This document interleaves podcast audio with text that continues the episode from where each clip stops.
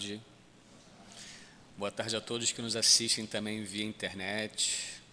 Estamos mais um sábado reunidos no CIAP, a Casa do Amor, em torno do Evangelho de Jesus e em torno da doutrina dos Espíritos.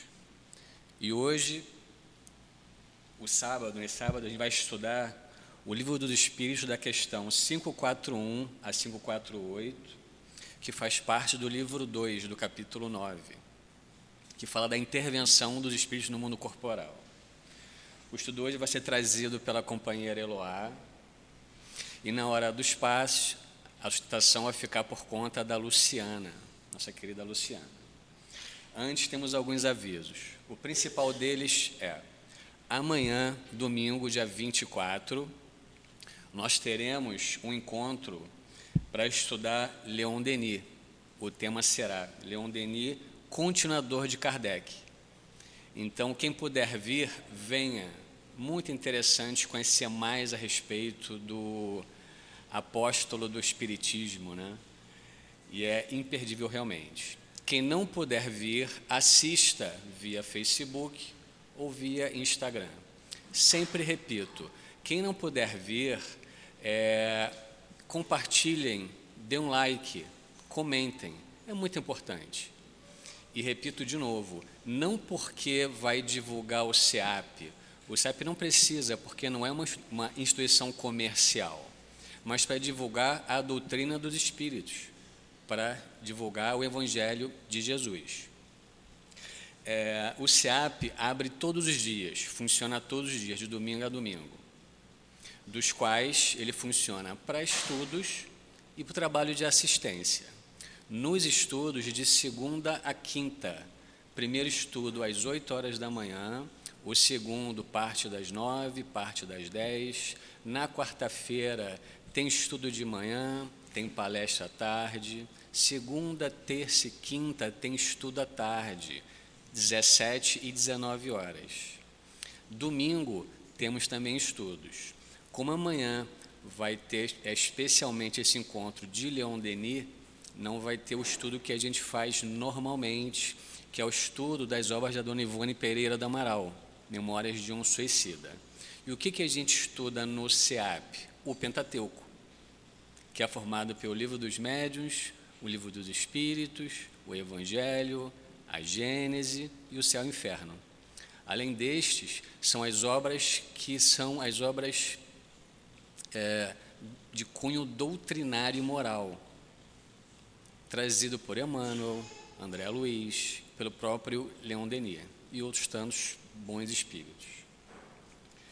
É, vamos dar início hoje à nossa reunião com a leitura do Evangelho para a nossa harmonização. É, faremos uma prece, depois leremos as questões que a Eloá vai desenvolver. Ela vai ter 50 minutos para desenvolver essas questões, 541 a 548. O evangelho de hoje é em torno do capítulo 9, o item 7, que fala da paciência. Esse item 7, no capítulo 9, está contido nas bem-aventura, nas, dos bem-aventurados que são brandos e pacíficos. Né? E é trazido por um espírito amigo, e é uma instrução. E ele fala o seguinte: Sede paciente. A paciência também é uma caridade, e deveis praticar a lei de caridade ensinada pelo Cristo enviado por Deus. A caridade que consiste na esmola dada aos pobres é a mais fácil de todas. Outra há, porém, muito mais penosa e, conseguintemente, muito mais meritória: a de perdoarmos aos que Deus colocou em nosso caminho para serem instrumentos do nosso sofrer e para nos porem à prova a paciência. A dor é uma bênção que Deus envia a seus eleitos. Não vos aflijais, pois quando sofrerdes, antes bendizei de Deus onipotente, que pela dor neste mundo vos marcou para a glória no céu. Meus irmãos, vamos relaxar, fecharmos os olhos nos equilibrar.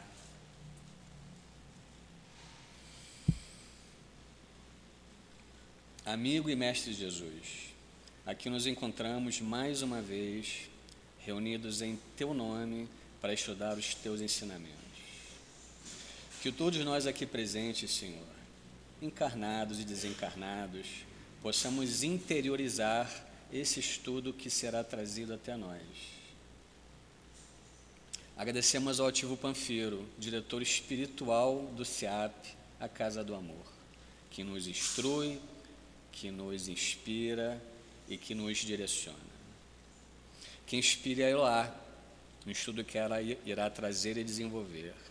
Que inspire, Senhor, a Luciana nos seus comentários. Agradecemos também a coluna espiritual do CIAP, que nos ampara, que nos protege e que nos direciona. Em teu nome, Jesus, em nome de Leon Denis, em nome de Allan Kardec, em nome de Maria Santíssima, e acima de tudo, em nome de Deus, damos por início aos estudos desse sábado de hoje. Que assim seja.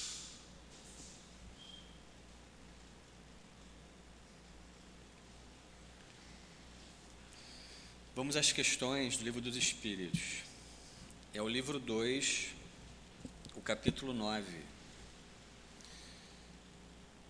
Intervenção dos espíritos no mundo corporal os espíritos durante os combates. Kardec pergunta aos espíritos superiores: Durante uma batalha, há espíritos que sustentam e amparam cada uma das forças contrárias? E eles respondem: Sim, e que estimulam sua coragem. Outrora, os antigos figuravam os deuses, tomando partido deste ou daquele povo. Esses deuses nada mais eram do que espíritos representados por figuras alegóricas. Eloá, que Jesus te inspire.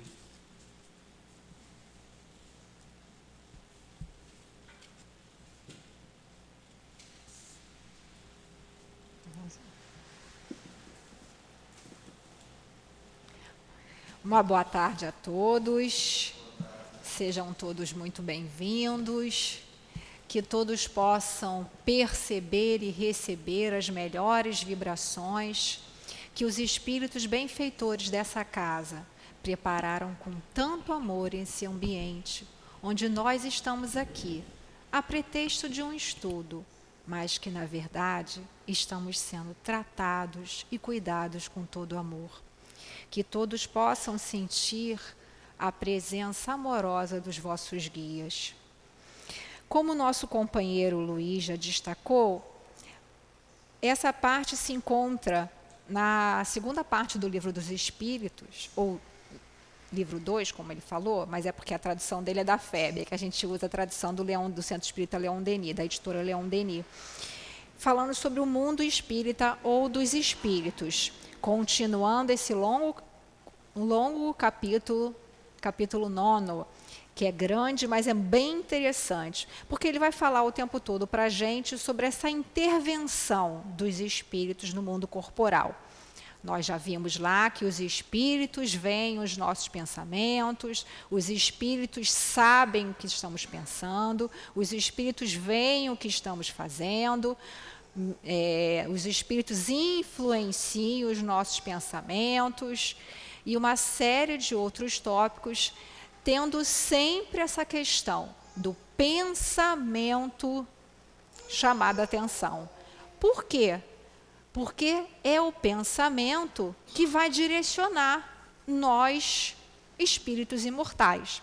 E quando Kardec fala aqui intervenção dos espíritos, ele está querendo dizer dos espíritos desencarnados no mundo corporal no mundo dos encarnados. Lembrando lá, qual é a diferença entre encarnado e desencarnado? A diferença básica é o corpo físico.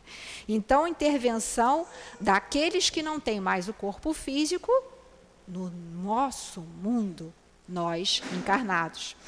E o título é bem interessante, né? Os espíritos durante os combates. Lembrando lá que o livro dos espíritos a primeira edição foi publicada em 18 de abril de 1857. E durante algum tempo, né, alguns estudiosos acharam até que isso não tinha muito a ver, porque passamos um período aí bem longo sem grandes guerras, né? E aí a gente pode agora que temos aí todas essas notícias, né? Todas essas notícias preocupantes, a gente começa a repensar, tá vendo? O livro dos Espíritos é mesmo o nosso manual de sobrevivência na Terra. E na época lá na Europa, né, onde Kardec vivia, tinha muito aí esse clima de guerra, porque em 1870, né, Kardec desencarna em, em 69, né, 1869, e em 1870 a 1871 vai se dar a Guerra Franco-Prussiana.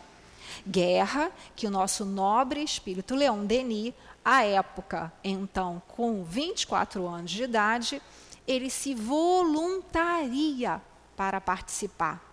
Ele, que não precisaria, não tinha obrigação, porque ele já tinha um problema de visão. E ele, por amor à pátria, por amor à sua responsabilidade, por acreditar num nobre ideal, ele se voluntaria a participar dessa guerra. Aí, quando a gente lê aqui na questão 541, né? Numa batalha, há espíritos que assistem, quer dizer, que acompanham e que sustentam cada lado? A resposta dos espíritos, sim, e que lhes estimulam a coragem. Então a gente percebe que o tempo todo estamos mergulhados nesse fluido cósmico universal, que a gente já viu aqui anteriormente, que é o veículo do nosso pensamento, e estamos sendo, sim, influenciados por esses espíritos e influenciando também. Aí, no livro Depois da Morte, a gente tem, que é foi o primeiro livro de, de Leon Denis, né? É, a gente vê que um fato bem interessante, ele chamando a atenção, né, quando ele diz aqui que nenhum testemunho de intervenção dos espíritos na vida dos povos é comparável à história tocante da Virgem de Dom Remy. No início do século XV, a Guerra dos Cem Anos, né, a França agonizava sobre sob o pé de ferro dos ingleses.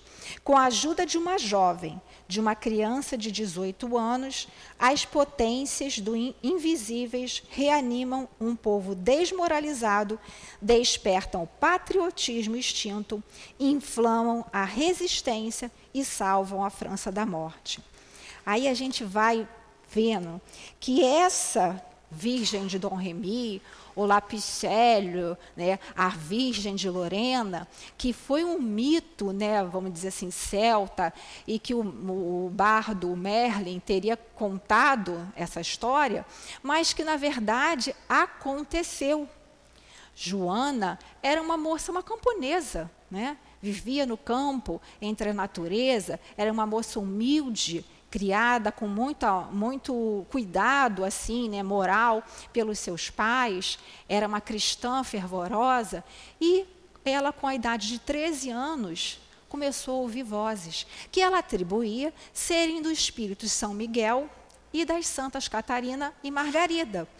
Alguns autores dizem que é porque ela nomeia esses santos porque ela, são, eram os santos que lhe eram familiares, que estavam ali, a Santa Catarina e a Santa Margarida, na igreja em que ela frequentava. Mas o que, que é isso importante para a gente?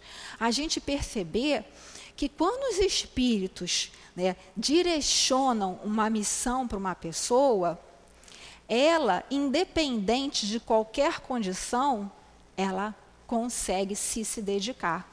E ela, com essa idade muito nova, ainda dependia dos pais, e teve todo um conflito quando ela começa a falar que ouvia vozes, né? como muitos médiums aí, ah, estava louca, né? a família não aceitava. Ainda mais quando ela se disse que o Espírito São Miguel disse a ela que ela era filha de Deus e que ela tinha uma missão, a missão de libertar a França que nesse período da Guerra dos 100 Anos né, estava esfacelada, né, não tinha ainda uma unidade de pátria, uma unidade de reino, e que o seu rei, Carlos Carlos VII, né, que não tinha sido ainda efetivamente coroado como rei da França, por conta de uma série de situações, de desmandos, em que a Inglaterra se apossou de várias terras, enfim, mas o que era importante era a missão que ela tinha, que foi dado para ela, que ela, ter, ela teria que combater, ajudar a combater no exército da França, a fim de que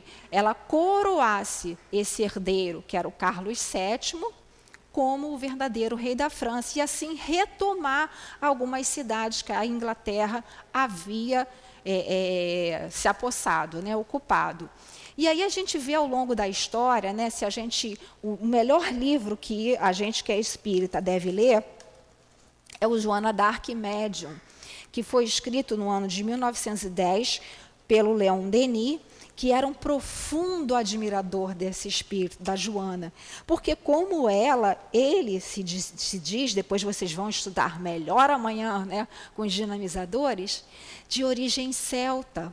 E tem toda uma história muito bonita por trás disso, né? que é da onde veio a Gália e esse espírito desse amor de pátria, de fraternidade. E esse povo, né? a gente sabe que Kardec foi um, um druida, né, que a gente vai ver amanhã, vocês vão ver amanhã, que não é um sacerdote comum. Para ser druida, tem que ter, no, tinha que ter no mínimo 20 anos de estudo. O druida é quem combatia, quem vinha na frente dos exércitos. Então, não são quaisquer espíritos. São espíritos que foram muito preparados e não por acaso que eles têm essa correlação. E Leon Denis nessa admirável obra, ele faz uma pesquisa muito grande sobre os historiadores da vida dela e refuta algumas teses que dizem que ela era louca, que ela estava possuída pelo demônio, enfim. E mostra toda essa beleza da mediunidade. Né? Ela era um médium natural, ela não, não teve estudo, não teve desenvolvimento, mas a missão dela, que um Denis até coloca como se ela fosse uma espécie de Messias, um enviado de Deus, era reunir aquele povo ali. E ela, ao longo de toda a sua trajetória, ela sempre estava sendo influenciada por esses espíritos. Né? Ela ouvia esse que ela chamava de São Miguel, Santa Catarina, Santa Margarida, dizia que ouvia a voz de Deus.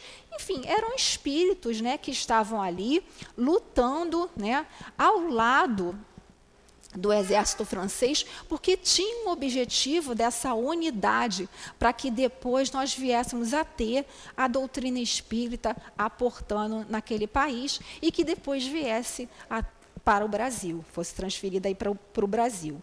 E a gente continua aqui, né? Assim, outrora os antigos representavam os deuses, tomando partido deste ou daquele povo. Então a gente vê aí que na, na mitologia os deuses, né? Tomavam partido de um povo ou de outro. Isso é o que eles diziam. Porque a gente vê que espíritos assistem, sim, estimulam a coragem de um lado ou de outro, mas são de variadas é, escalas, né? desde o mais inferior até o mais superior, e vão influenciar de acordo ali com seus objetivos, com o objetivo maior, que é sempre o bem, que é sempre o cumprimento da lei de Deus. Aí na questão 542, né, ele pergunta assim, Kardec, na guerra, a justiça está sempre de um lado. Como é que os espíritos tomam partido daquele que não tem razão? Isso é muito sério, né?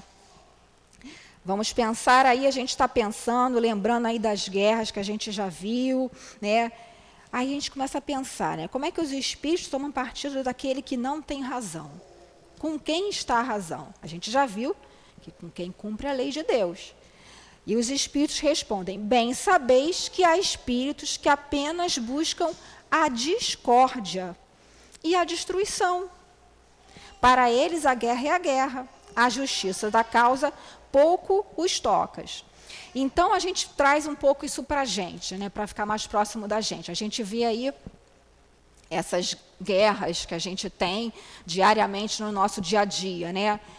Aí a gente vê que às vezes a gente está fazendo alguma coisa e aí a gente percebe nitidamente uma influenciação que não é muito boa, a gente se sente desconfortável, né?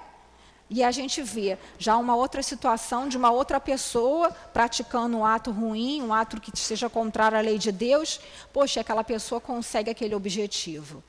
A gente vê que o que os espíritos querem é a discórdia, aquele tipo de espíritos, né?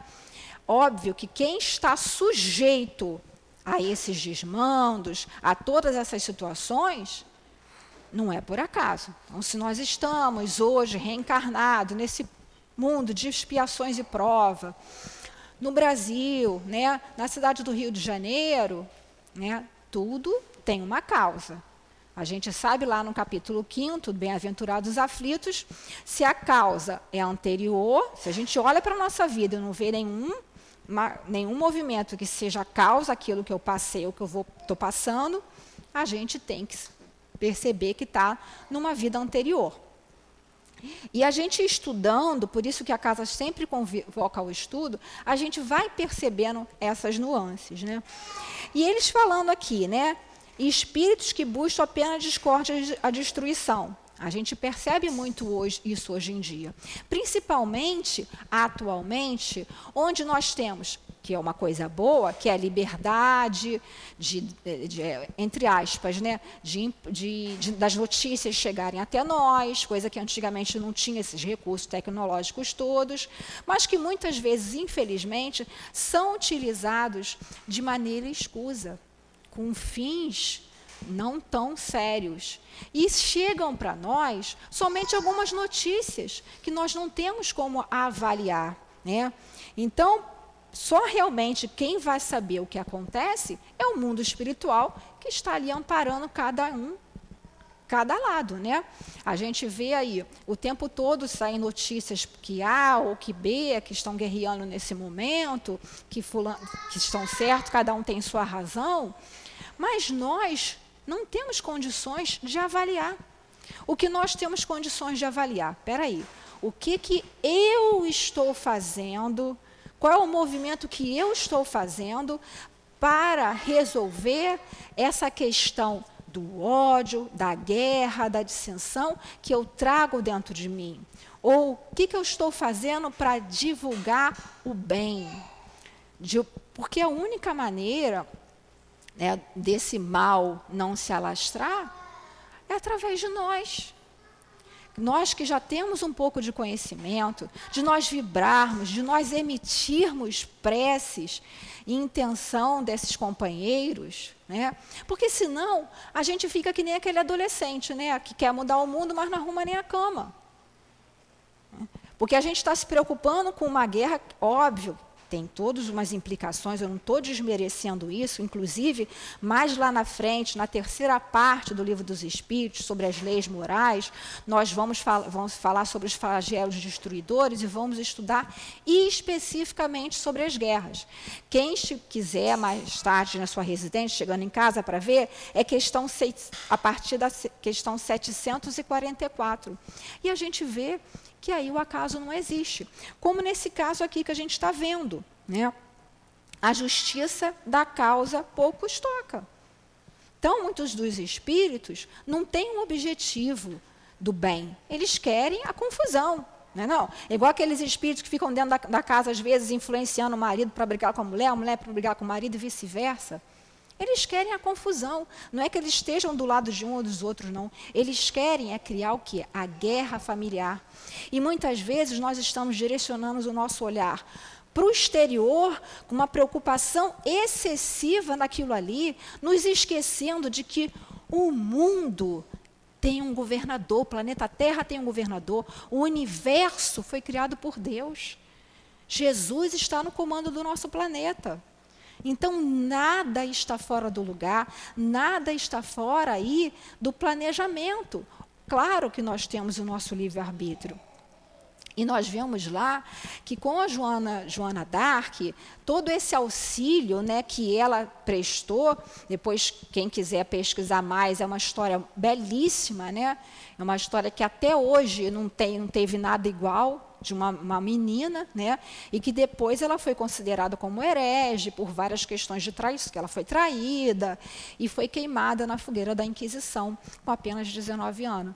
Então ficou esse exemplo, né, de, de, uma, de uma pessoa determinada, de uma que apesar de aparentemente naquela situação não ter nenhuma condição, fez, teve esse feito de tomar várias cidades, retomar para os franceses e depois mesmo do seu desencarne, os soldados franceses se sentiram estimulados e continuaram e conseguiram derrotar a Inglaterra e recuperar a unidade aí do, do território francês. Aí a gente vê lá num um livro também muito interessante, que é O Mundo Invisível à Guerra, né, que a gente tem na nossa livraria aí. É um livro belíssimo também de Leon Denis, onde a primeira parte ele coloca vários artigos que ele escreveu ao longo da Primeira Guerra Mundial, que ele já estava com 68 anos, já estava muito velhinho, quase cego, não pôde ir e sentiu muito, porque ele não pôde participar desse momento, que foi um momento que para eles na época, a França teve um papel muito importante na Primeira Guerra, porque a Alemanha daquela época, né, o caso o Império da Prússia, que depois veio se tornar Alemanha, ele estava lutando, apoiados aí por espíritos que eram espíritos daqueles bárbaros antigos. Então a gente vê novamente a cena, os espíritos dos bárbaros guerreando com espíritos aí desse povo celta, que eram os franceses e uma parte também dos ingleses. E ao, ao, longo todo desse, desse livro, né, esses vários artigos que Leon Denis publicou em vários jornais, ele traça um perfil aí da guerra. Ele não estava lá, mas ele tinha contato com soldados que estavam lá, que mandavam correspondências, e também nas mensagens recebidas nas reuniões mediúnicas do centro lá que ele frequentava.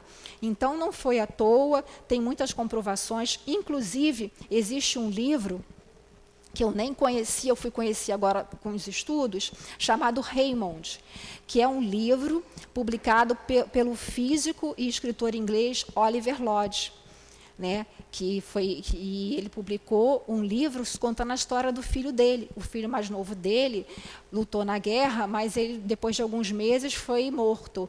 E aí o filho depois vem dar a comunicação, provando mais uma vez a sobrevivência da morte. Então a gente vê que a intervenção aí dos espíritos, né, se faz frequente. Cabe a nós, pelo nosso livre-arbítrio, decidir entre seguir ou não aí os conselhos do bem ou do mal, né? A gente vê aqui na, na, na página 24, né, do, desse livro aqui, No Mundo Invisível à Guerra, né? Aí ele está falando aqui, né? Em toda parte, nos trabalhos da paz como de da guerra, os alemães desnaturaram, amesquinharam e aviltaram tudo quanto foi nobre. A traição, a perfídia e a falsidade são os seus princípios rotineiros.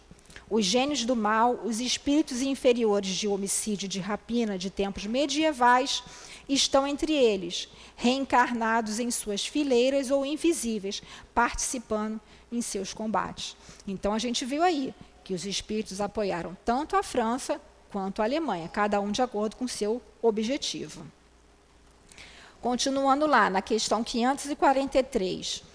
Alguns espíritos podem influenciar o general na concepção de seus planos de campanha?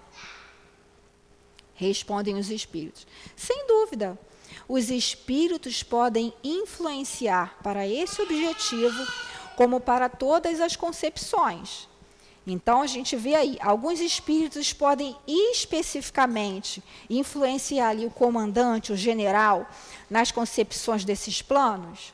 A gente vê lá na história de Joana d'Arc, que ela teve, imaginem, uma mulher nova, naquela, hoje em dia já é estranho, né? Naquela época, então, que os generais não queriam de jeito nenhum obedecer a ela, né? o que ela falava. E ela estava sendo intuída o tempo todo. E aí ela se reunia com eles, quer dizer, os espíritos influenciavam ela e diziam o que, que ela tinha que ali fazer. Depois que eles viram que quando não fazia o que ela dizia, não dava certo, eles perdiam, eles começaram a seguir lá as suas, as suas dicas, que não eram dela, né? eram desses espíritos aí que influenciavam.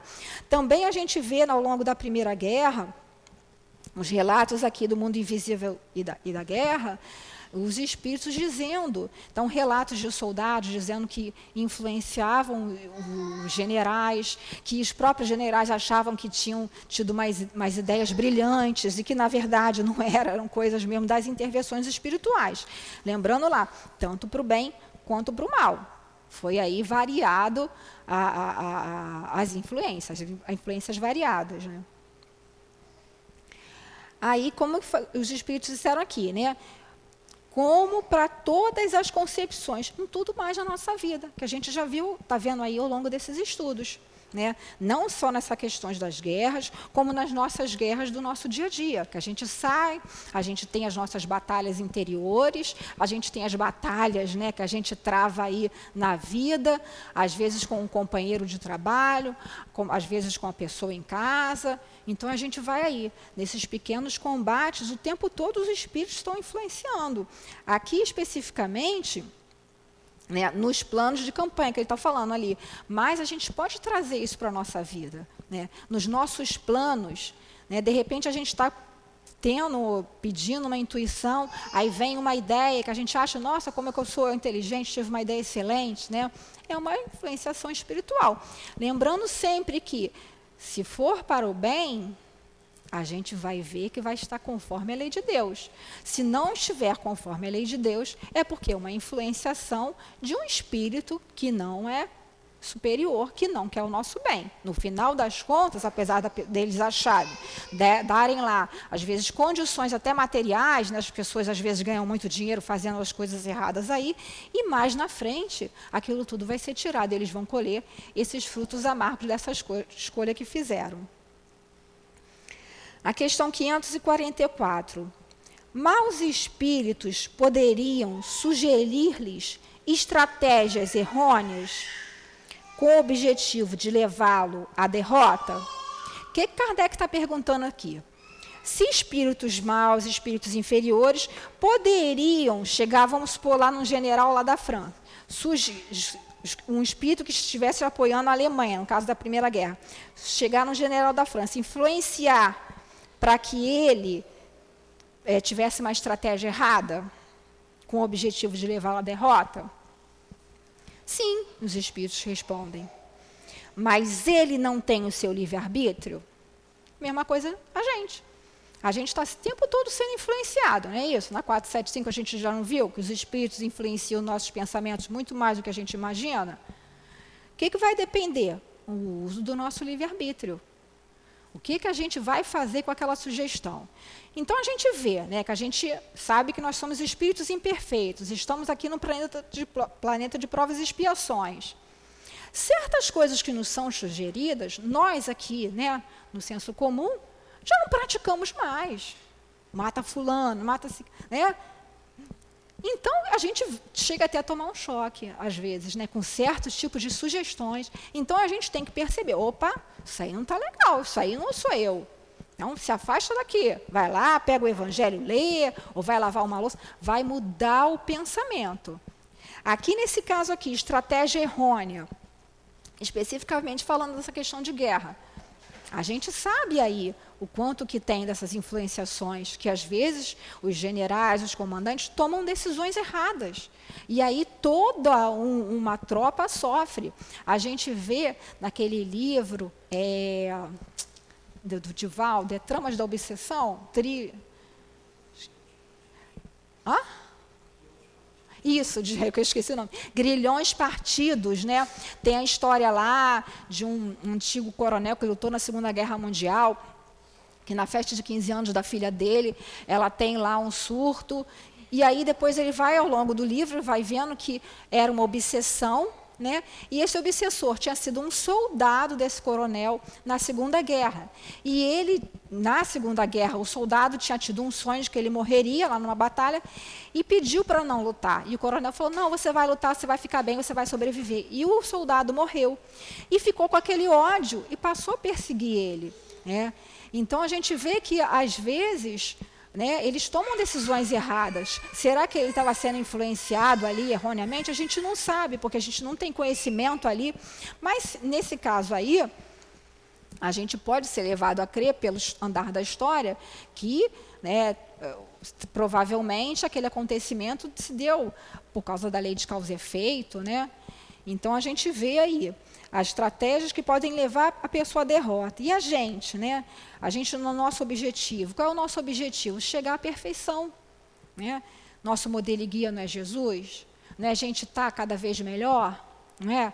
A gente está aí pedindo a Deus, orando, para que esse movimento de guerra não atinja aqui o nosso país, que também não atinja mais pessoas, né? porque são vidas que são perdidas, a gente sabe de tudo isso.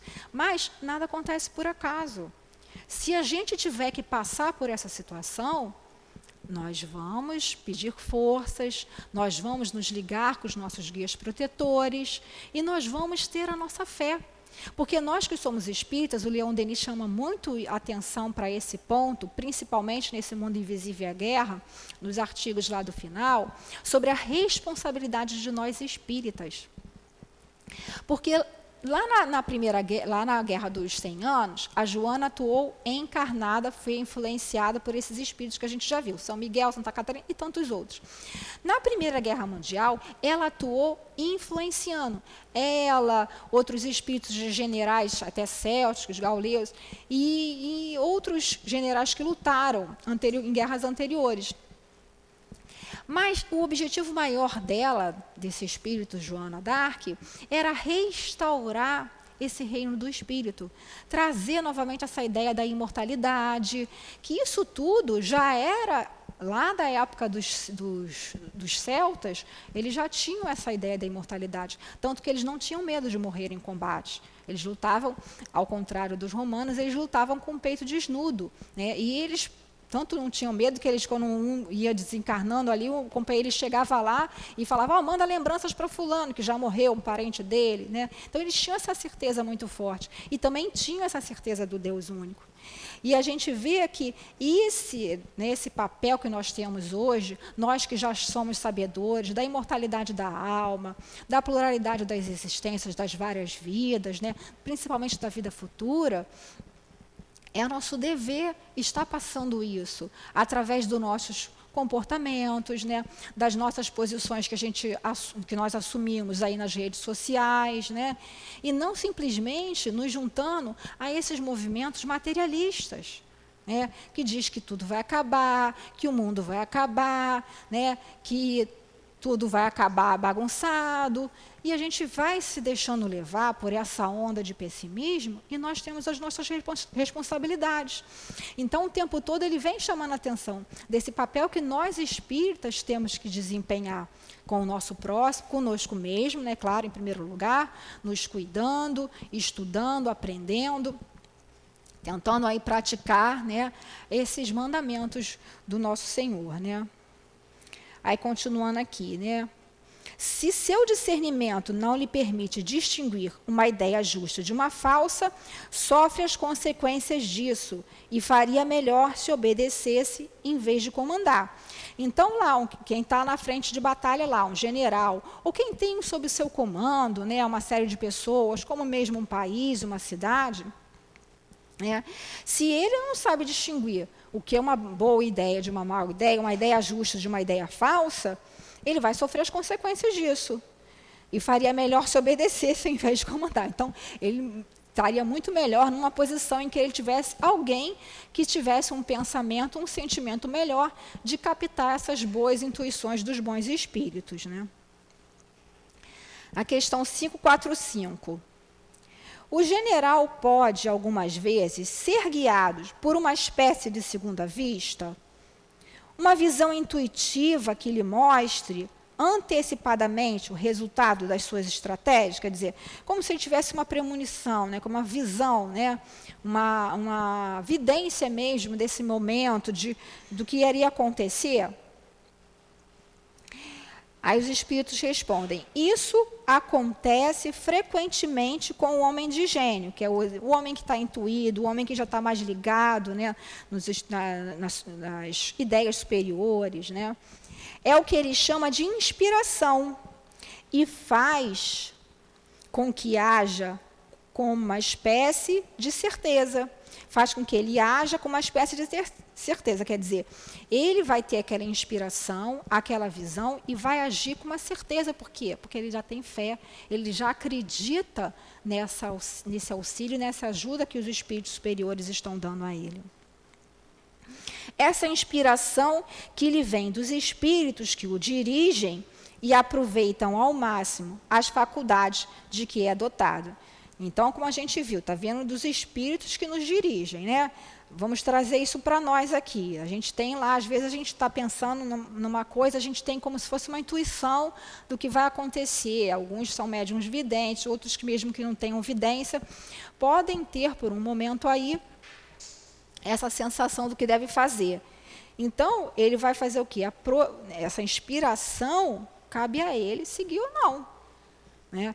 Então, nós temos a nossa responsabilidade, muitas vezes nós somos ajudados, nós somos inspirados e nós nos recusamos a seguir aqueles conselhos. Ah, porque vai dar muito trabalho, ah, porque é chato ir para o centro trabalhar, ir para o centro estudar. Né?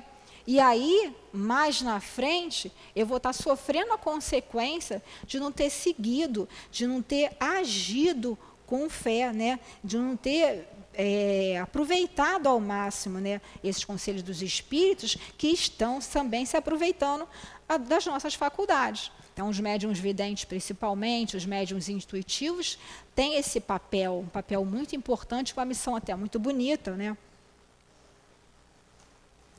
Beber um pouquinho já. A gente vê aqui, né? A questão 546, no tumulto do, do combate, o que acontece com os espíritos que sucumbem? Né? Naquele tumulto todo, os espíritos que morreram lá no combate, o que acontece com eles? Interessam-se ainda pelo combate após a morte? Isso é uma curiosidade, né? Aí os espíritos respondem: alguns se interessam por ele, outros dele se afastam. Então a gente vê, Kardec agora faz um comentário sobre essa resposta dos espíritos. Nos combates, acontece o que se dá em todos os casos de morte violenta. No primeiro momento, o espírito fica surpreso e como que atordoado. Não acredita estar morto. Parece ainda tomar parte na ação só pouco a pouco é que a realidade lhe surge. Então, o que, que acontece? Alguns espíritos não têm ainda nem noção que desencarnaram, né? Alguns espíritos continuam ali no combate, lutando ali. A, a cabeça deles, eles estão ali lutando. Que pode ser que eles estejam até combatendo outros espíritos do outro, do outro lado. Mas Alguns vão continuar ali, outros vão ver a realidade, saindo daquele estado de perturbação e vão ver, poxa, isso aqui não vai dar em nada, né? Não é isso, não foi para isso que eu, né? Então não é o objetivo, acaba se afastando, né? A gente vê lá no nosso lar, né?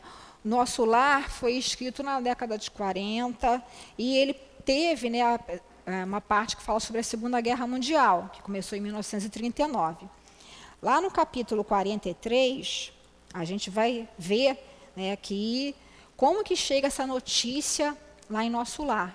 Né? Nosso lar, apesar de ser uma colônia, né, que é de, dedicada mais a essa questão dos, de atendimento a esses espíritos da América, né, de língua portuguesa, foi convocada por espíritos das colônias espirituais lá sobre a Europa, lá especificamente sobre a Polônia, que foi onde se deu né, o início da Segunda Guerra, para que fossem lá auxiliar.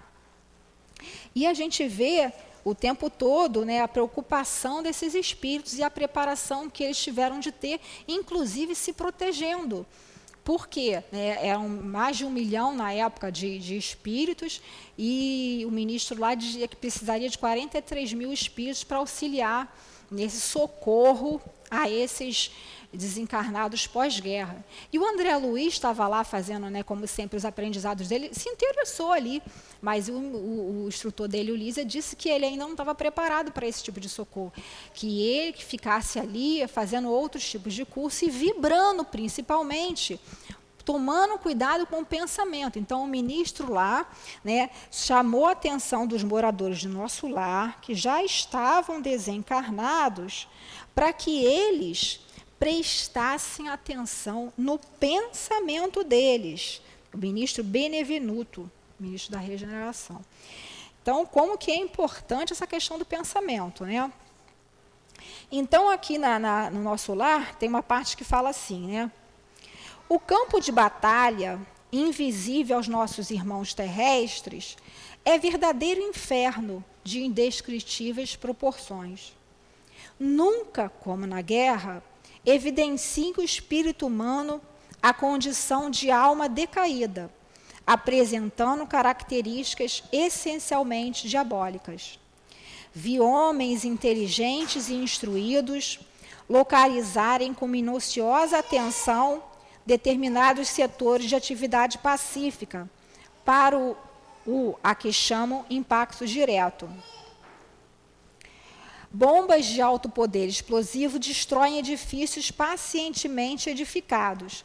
Aos fluidos venenosos da metralha casam-se as emanações pestilentas do ódio e tornam quase impossível qualquer auxílio. Olha a dificuldade que eles estavam enfrentando. Né? O que mais nos contristou, porém, foi a triste condição dos militares agressores quando algum deles abandonava as vestes carnais, compelido pelas circunstâncias. Dominados, na maioria, por forças tenebrosas, fugiam dos espíritos missionários, chamando-lhes a todos fantasmas da cruz. Aí o, né, uma pessoa perguntou lá para o ministro: e não eram recolhidos para esse esclarecimento justo? Quer dizer, não eram socorridos esses espíritos? Vamos ver lá. O Benevenuto, o ministro, né, esboçou um gesto significativo e respondeu: Será sempre possível atender os loucos pacíficos no lar. Mas que remédio se reservará aos loucos furiosos, senão o hospício? Não havia outro recurso para tais criaturas, senão deixá-las nos precipícios das trevas, onde serão naturalmente compelidas a reajustar-se, dando ensejo a pensamentos dignos. É razoável, portanto, que as missões de auxílio recolham apenas os predispostos a receber o socorro elevado. Os espetáculos entrevistos foram, portanto, demasiadamente dolorosos por muitas razões. Então, muitas vezes, eles até têm consciência aí que desencarnaram, mas não querem ser socorridos. Estão ainda com pensamento voltado ali para a guerra. A mesma coisa a gente vê na, na vida, né, nessa nossa vida aqui. A gente vê no trabalho de atendimento espiritual muitos espíritos que não querem ser socorridos, que ainda estão com o pensamento ali para aquela situação de guerra, seja ela essa guerra que, nós, que se vive hoje, né, desse mundo, né, das violências, ou mesmo da guerra que ele está travando com aquele inimigo dele do passado. Então, Deus, os espíritos superiores, respeitam o nosso livre-arbítrio. Eles podem, muitas vezes, estar percebendo que nós vamos cometer um ato ali insano, cometer um erro, cometer né, um, um ato que vai prejudicar a gente mais na frente. Tentam ali intuir, avisar, aproximam amigos, familiares, botam, às vezes, né, intuições, né, como a gente viu aqui, mas a pessoa às vezes está naquele objetivo dela. E o espírito superior ele não vai violar o livre-arbítrio da pessoa. Né? Como a gente já viu lá no Dramas da Obsessão, no caso do Leonel e os judeus. Lá o espírito do Leonel, que era o Leonel, né, que tinha feito na Inquisição várias coisas terríveis aí. Depois é muito interessante da gente ler.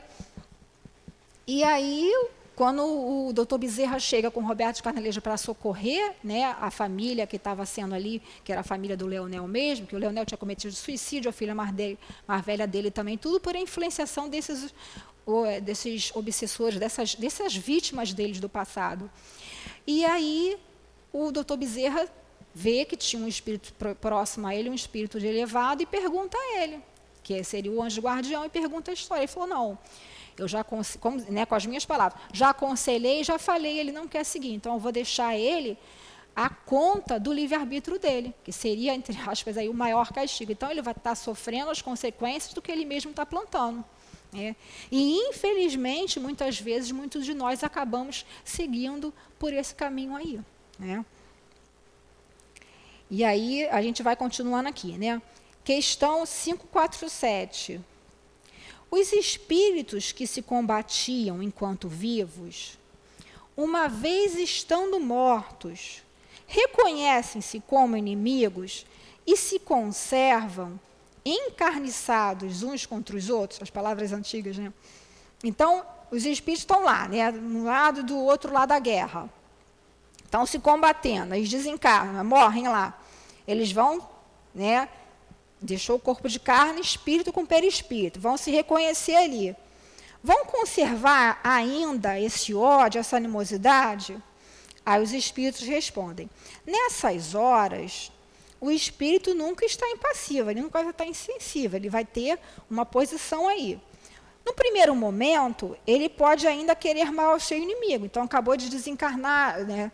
às vezes nem desencarnou, a gente vai ver na, última, na outra questão ali. Às vezes está ligado ainda, né, mentalmente aquele corpo que já perdeu a vida, então ele está ligado numa série de situações, ainda está naquela perturbação, pode ainda ficar com ódio e até persegui-lo. Porém, quando as ideias lhe retornam, vê que a sua animosidade não tem mais sentido. Né? Então, a gente vê também muitos casos né, em que as pessoas, até encarnadas mesmo, têm uma, um ódio um do outro, e depois que vai ver o motivo pelo qual aquele tomou aquela atitude, né, a gente vai percebendo que não tem mais razão. Ou quando a gente vai começando a aprender né, que todos somos irmãos, né, que tudo que a gente faz para o nosso próximo, a gente mais lá na frente vai colher esses frutos que nós estamos plantando. Né, isso não tem razão de ser. A mesma coisa quando esses espíritos desencarnam. Né, caso lá que a gente tem aqui, o policial né, e o criminoso. Às vezes acontece um embate, os dois desencarnam. Num primeiro momento, podem ficar ainda com essas mesmas posições. Depois, às vezes, podem até se reconhecer como espíritos conhecidos ou até em outras funções também. Então, todavia, pode ainda dela conservar traços mais ou menos fortes conforme o seu caráter. Se o espírito for muito ainda inferiorizado, se guardar ainda muito ódio daquele inimigo dele, como nesse caso, por exemplo, que a gente falou, né, desses exemplos dessas grandes e cruéis obsessões aí, né, a gente vê que sempre tem esse fator de ódio ligado e à toa é que não é. Então a gente começa a estudar, a gente começa a ver, a gente muitas vezes, né, o esquecimento do passado que é uma benção, né, que Deus nos concede. Mas se a gente parar e começar a analisar certos pensamentos nossos, certas posturas nossas, a gente começa a enxergar um pouco diferente, né? Como a gente vê aí nos vários estudos que a gente faz sobre as obras de André Luiz, nos vários relatos que eles trazem para nós, que muitas vezes aqueles que a gente, aquele que a gente acha que está ali, né, ah, coitadinho daquele que está perseguindo, sim, é coitadinho porque está encarnado, mas a gente não sabe o que, que a gente fez lá no passado, a gente não lembra, né? Não lembra completamente, né? Então, às vezes a gente acha que está sendo injustiçado por estar tá passando por uma situação, quando na verdade não é. É simplesmente o cumprimento desse resgate, dessa lei de ação e reação. Claro que, como disse Jesus, é necessário que o escândalo venha, mas ai daquele por quem vem o escândalo. É a mesma questão das guerras. Né? Depois, mais na frente, a gente vai ver que, em certo momento, acaba sendo necessária a guerra, o acontecimento da guerra. Quando a gente lê esse livro do Mundo Invisível e a Guerra, a gente entende muito bem o panorama que estava sendo traçado na Primeira Guerra Mundial, no, no pré-guerra mundial. Então, a gente per pode perceber que nada acontece por acaso. Né? Temos aí, claro, o nosso livre-arbítrio e temos sim que ir vibrar no bem, emitindo bons pensamentos e bons sentimentos para que toda essa situação se resolva da melhor maneira possível. Né? Então, o que, que a gente pode fazer aí para evitar esse tipo de companhia, esse tipo de perseguição? Estudar, orar, trabalhar. Porque o espírito que está perseguindo a gente é também um profundo infeliz.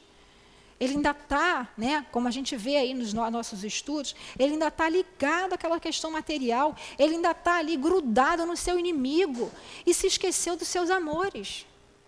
Né? Porque quando ele desencarnou, né, muitas vezes foi assassinado por aquele que ele está perseguindo, por causa desses leonel judeus. Esses eram judeus, era uma família, o pai, os irmãos, ficaram ali com ódio, ficaram presos ali em cima deles. Já a moça, que era a sobrinha né, do, do patriarca da família, perdoou, porque ela já tinha entendido a doutrina cristã, do, do cristianismo. E aí ela perdoou e seguiu. E eles queriam muito vê-la, né? Porque inclusive o mais velho ia casar com ela, eram primos, mas eles se perderam. Por quê? Porque eles estavam vibrando no ódio e ela já estava vibrando numa sintonia de amor. Mas depois, como a lei de Deus é misericordiosa, ela ajudou nesse processo de socorro a eles. Aí, aí uma subpergunta que Kardec coloca aqui. Ainda percebe o ruído das armas? Quer dizer, o espírito ainda ouve aquela, aquele ruído das armas? Sim, perfeitamente. Acabou de estar tá ali, de morrer, né? está ali naquela situação, ainda vai perceber todos os movimentos. Muitos até acham, juram que estão ainda vivos. Questão 548.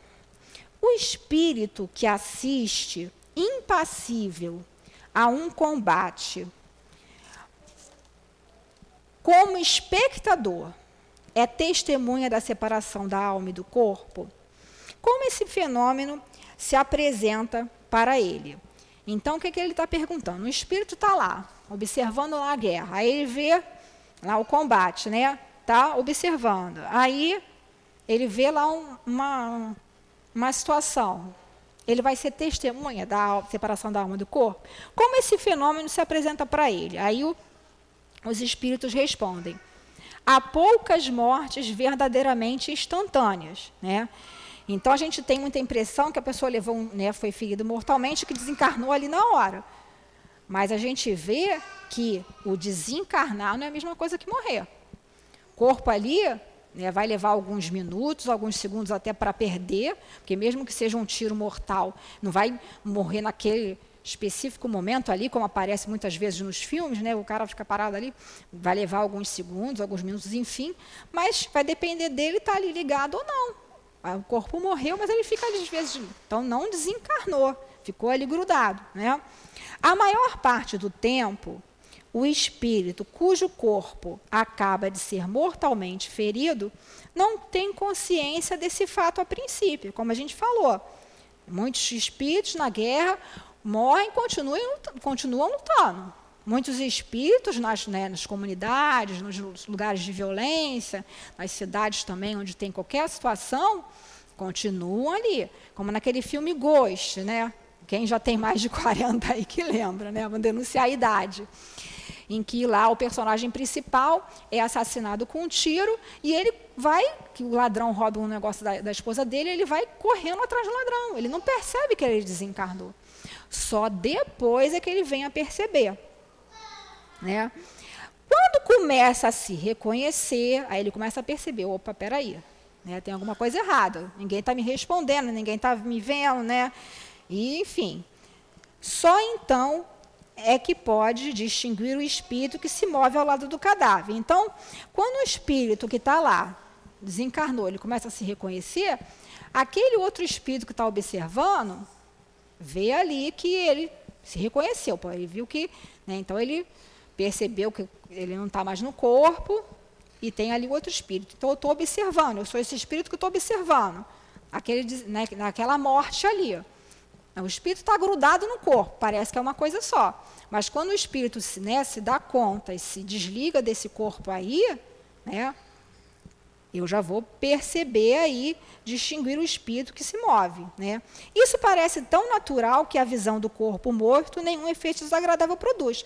Para esse espírito que já está desencarnado, que já desencarnou, ele vê aquele corpo morto ali, aquilo para ele né, é natural. Tendo toda a vida se concentrado no espírito, quer dizer, toda a vida está no espírito. Só ele atrai atenção, quer dizer, aquele espírito que estava ali observando, ele vai ser atraído para atenção para aquele espírito que está ali, que acabou de desencarnar, de é com ele que conversam ou a ele que comandam. Então, esse caso aqui vai depender muito também da, da evolução do espírito que está assistindo. Se for um espírito benfeitor, um espírito mais elevado, está ali esperando o momento de socorrer, de resgatar aquele outro que acabou de desencarnar. Se for um espírito que quer só sugar ali as energias, pegar esse outro espírito, como a, como a gente vê muito acontecer nos casos de suicídios, em que os espíritos das trevas sequestram, né? Esse espírito para que sirva de, de escravo, para que se, seja ser viciado e outras coisas mais, como a gente vê no livro Memória dos Suicidas, então vai depender aí da evolução espiritual de cada um. Então é com ele que conversa ou a ele que comanda. Então é o cuidado que a gente tem que ter, né, o tempo todo aqui. É o nosso pensamento e consequentemente do nosso pensamento que vai derivando o que, que eu vou estar tá sentindo, o que, que eu vou estar tá irradiando para o meu próximo. Né? Eu vou estar lá lutando por A, lutando por B, porque é igual no jogo de futebol, a gente não está lá no jogo, mas a gente se acha o técnico. Né? Dando, então, cuidado com o que a gente está pensando, porque a gente está se ligando. Então, nós estamos fazendo uma corrente de pensamento, uma corrente fluídica com situações que nós não temos como avaliar. Então, qual é a melhor opção? Jesus, ajuda, Senhor, ajuda que esses irmãos percebam, né? Que o verdadeiro bem prevaleça, porque a justiça dos homens não é a justiça de Deus. O que a gente acha que é justo, às vezes não está de acordo com a lei de Deus. Então, todo cuidado nesse movimento, nesse momento que a gente está passando, é pouco. Porque a gente, sem querer, muitas vezes, né? No fundo a gente até quer, mas sem a gente se dar conta, a gente pode estar resvalando, fazendo ligações com mentes voltadas para o mal. Então, que o Senhor Jesus nos abençoe, abençoe a todos nós e que nos dê muita força para o enfrentamento de todas as situações da nossa vida. Muita paz. Agradecemos a Eloá pelo estudo trazido. Agora passaremos à segunda fase dos trabalhos, que são o momento do passe. Os médios, por gentileza, se posicionem.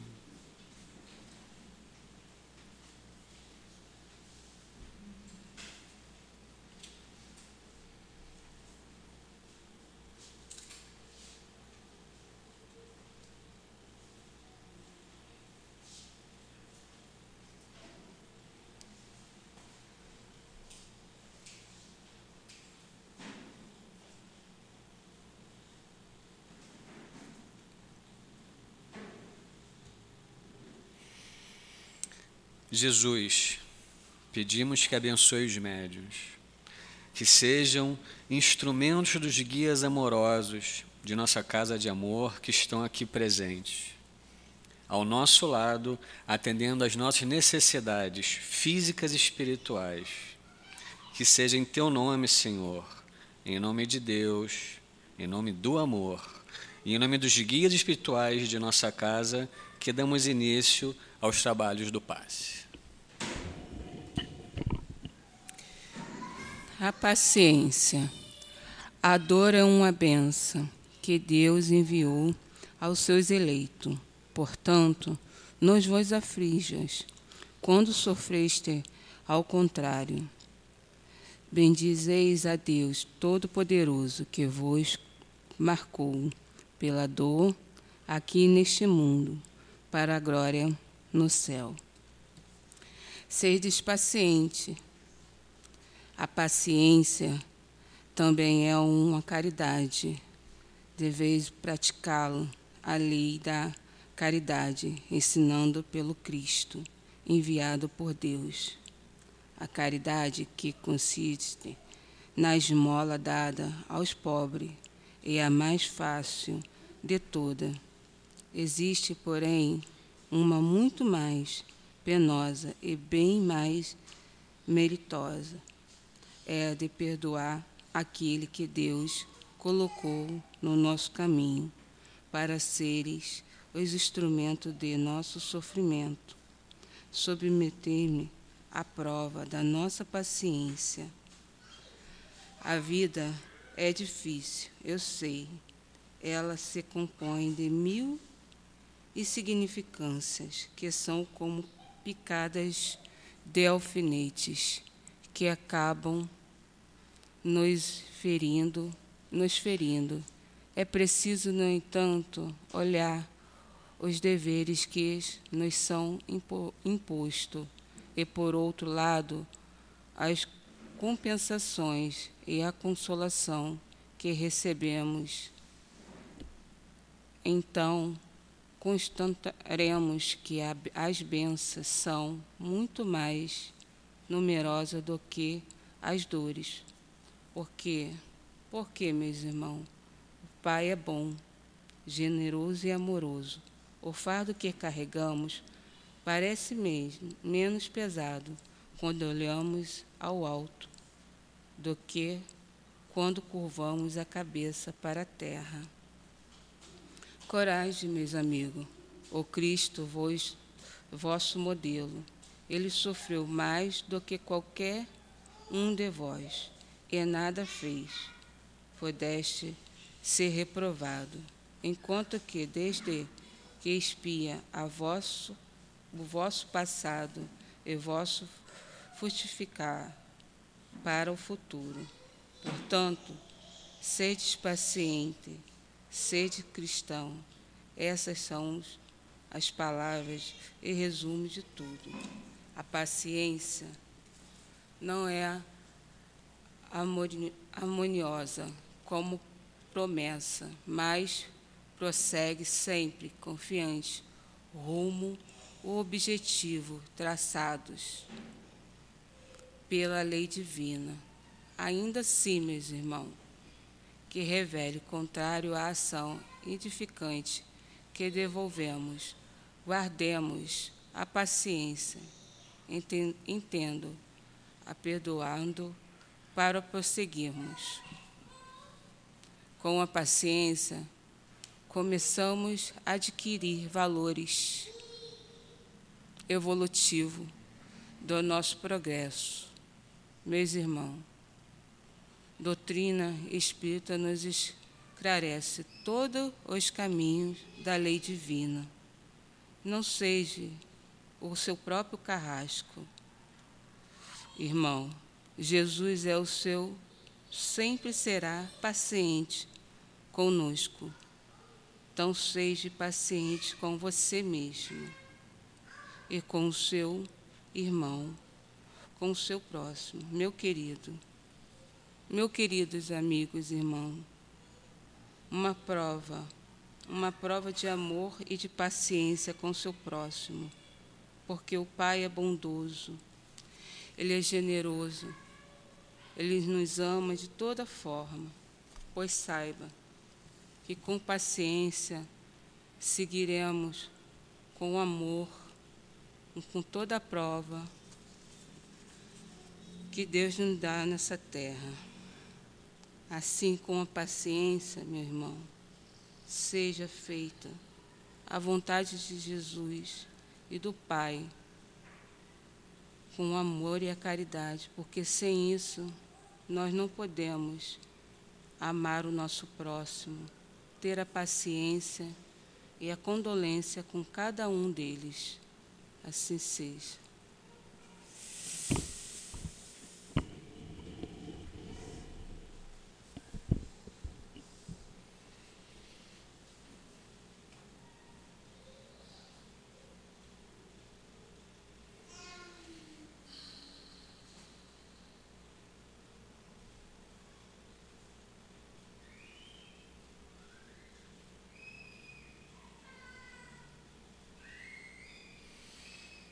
Senhor Jesus, amado e amigo Jesus, Terminamos nessa tarde de estudos e de paz, esse dia em que estudamos a respeito da paciência, da caridade e do perdão. Jesus, que faça que nossos corações, os nossos pensamentos e nossas atitudes entendam o sentido do perdão que o Senhor nos outorga. Muitos te agradecemos pelas bênçãos recebidas. Agradecemos também aos espíritos guias de nossa casa, nossa casa de amor. Agradecemos a você, altivo, por nos intuir. Agradecemos aos trabalhadores que, junto a nós, desempenharam essa tarefa de transmissão de amor, de paciência, de caridade, de bons fluidos que todos nós sentimos nessa tarde. Muito obrigado a todos vocês, guias bondosos. Muito obrigado a Deus, Criador, que nos concede momentos de grande enlevo e de paz como esse que temos nesse momento no SEAP, nessa terra tão atribulada e tão confusa. Que todos, Jesus, possam retornar a seus lares em paz e em segurança, protegidos pelos seus guias, pelos nossos guias, protegidos por Ti, Senhor Jesus. Protegidos por Deus. Despeça-nos então, em nome do altivo, em nome dos guias de nossa casa, em nome de Leon Denis, em nome de Allan Kardec, em nome de Maria de Nazaré, mas sobretudo também em nome do amor, Senhor, do amor do Senhor Jesus por nós, e acima de tudo, em nome de Deus, que nos protege e nos ampara terminamos os trabalhos dessa tarde de hoje no SEAP, em nossa casa de amor, Senhor. Que assim seja.